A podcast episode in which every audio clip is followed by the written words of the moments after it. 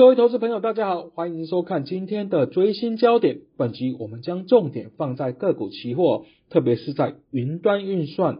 以及在伺服器产业的展望部分哦。那我们直接看到 agenda 在第一部分，我们会讲到云端运算产业它的发展的趋势、它的产业的规模以及成长性。第二部分会讲到在产业供应链的呃这边的分析哦。啊，当然台湾在硬体部分还是它的强项，那包括。Google 或是微软或是亚马逊呢，都积极在台湾设厂哦。而在云端的运算股息部分，那我们啊较看好推荐的，包括在信华，包括在技嘉以及嘉泽的部分。那首先看到云端运算的产业，所谓的云端运算呢，啊是使用者哈将他的资料或是需求传送到云端运算业者的资料中心啊，借由这个强大的啊资料中心的运算能力啊。那取得啊，迅速取得结果，而且把得到的结果了迅速的回传给使用者。那受惠于这十年来的，包括的手机的迅速的普及，包括全球数位化、智慧化的浪潮，那啊，网络技术啊，目前升级到五 G，渗透率也持续的攀升了，那资料处理的速度也越来越快，所以在云端运算的相关技术以及服务都逐渐的普及以及成熟。那目前呢，在全球的科技的网络的巨破呢，包括在微软，或是说在亚马逊啊、Google，甚至中国的阿里巴巴等等呢，都是积极的抢进这个云端服务的市场。那就云端运算这个产业的啊规模以及发展的成长性呢，那其实在二零二零年那时候，我们知道疫情啊刚发生的时候，无论是在居家办公或是远端连线的需求，都是大幅的增加。那配合在五 G 渗透率的攀升呢，都推升整个云端需求的成长。那根据呢，在研调机构的调查，在二零二一年，整个云端运算的市场规模是达到三千六百九十亿美元哦。那并预期呢，从二零二二到二零二二零三年之间呢，它的 CAGR 复合成长率呢是达到十五点七 percent，也就是每年是以十五点七 percent 这样的成长哦。那另外呢，全球最大市场是在美国这边呢，啊，达到一千三百五十亿美元了，整个占比达到三十六点六 percent。那预期未来的复合成长率是十四点八 percent 这样的年龄长年成长幅度。而就整个云端运算的产业，其实呢，就目前呢，以上一季的市占率来说，这以亚马逊的 AWS 平台呢，啊，这边是达到三十四 percent 的稳坐龙头的宝座。那另外则是在微软的二十一 percent 以及 Google 的十一 percent 啊，而就一个呃观察从二零一七年 Q 四以来的趋势呢，我们发现呢，啊在亚马逊部分呢，大概是三十到三十五 percent 这样的高成长率啊，呃维持龙头的地位。那另外在微软部分啊，则是从三 percent 的攀升到二十一 percent。那其他的厂商呢，或是说 IBM 这部分呢，则是呈现一个下滑的状况。那 Google 也是啊，则是缓步的从六 percent 呢啊，目前达到十一 percent，所以看起来呢，那以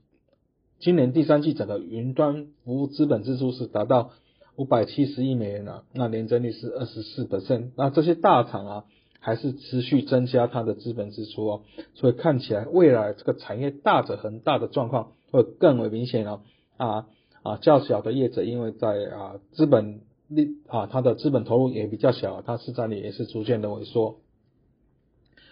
呃，就整个啊产产业供应来看，其实台湾呢啊，包括了啊啊中华电信啊、远传啊、台湾大哥大，或是说啊山西的品牌像华硕等等，它也有提供云端的相关的服务。不过台湾的强项还是在硬硬体部分哦啊，所以呢，我们看到在不无论是在 IC 设计，或是啊啊主机板啊连接器啊。啊，这边散热模组、电源供应器，或是组装代工等等，这边还是台湾比较强的地方哦。啊，相关的股票或是股票期货，就是我们可以留意的标的哦。好，那我们就有股期标的这个云商运算的呃呃个股期货来看呢，我们以近六十日的平均的未平仓量来排行，也就是考虑它的流动性的部分了。那啊，包括第一名的部分是在台达电脑。那第二名是主机板的技嘉以及维新啊，再是散热模组的双红，以及组装厂的广达、英业达、伟创、人保，那再是散热模组的建设等等啊，这边啊相关的股票期货都可以啊，值得投资人啊作为啊进出，或是说不论是啊区间操作，或是一个趋势盘，或是一个啊价差交易等等，都是可以留意的标的啊。那我们低档看好的云端的运算股票期货是在信华部分哦。那首先是看到它的这个基板管理控制器啊 EMC 的部分也啊这个也就是它的云端伺服器的管理晶片哦。那其实呢啊一般而言啊在用于监控或是主机系统的管理哦这些晶片呢一般的由于它的资料中心可能有数千台的伺服器的设备，因此就需要这个 BNC 的状况啊。那这个新产品呢啊。公司预估在九月到十二月，今年呢大概有八十到九十万颗这样的出货量。那明年呢啊整个啊这个啊小 mini BMC 部分出货量是上看的四千万颗哦。那这边渴望就预祝公司的获利的成长。那我们以元大投顾的预估呢，在今年 EPS 是五十九点五亿元哦，明年可以达到六十二点六元。那二零二四年是上看七十三元以上。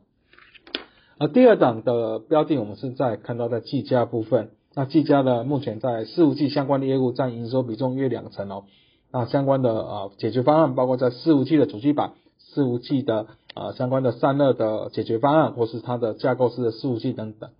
那包括 AMD 呢，它的新款的四五器呢，啊四五 G 处理器是在十月中发表。那 Intel 下款呢，则是在明年一月这边会推出哦。这边有机会就带动了在技嘉的这个相关的啊出货的动能。那我看到呢啊，我们预估呢，在今年的 EPS 十点七四，明年是温和成长到十一点一二元，后年则是有十二点五七元哦。那整个呈现一个温和成长的态势。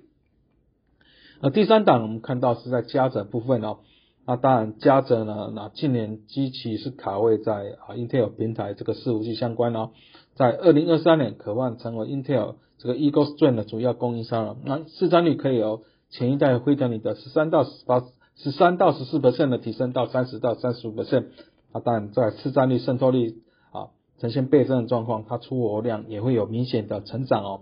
那我们认为在二零二三年呢，包括这个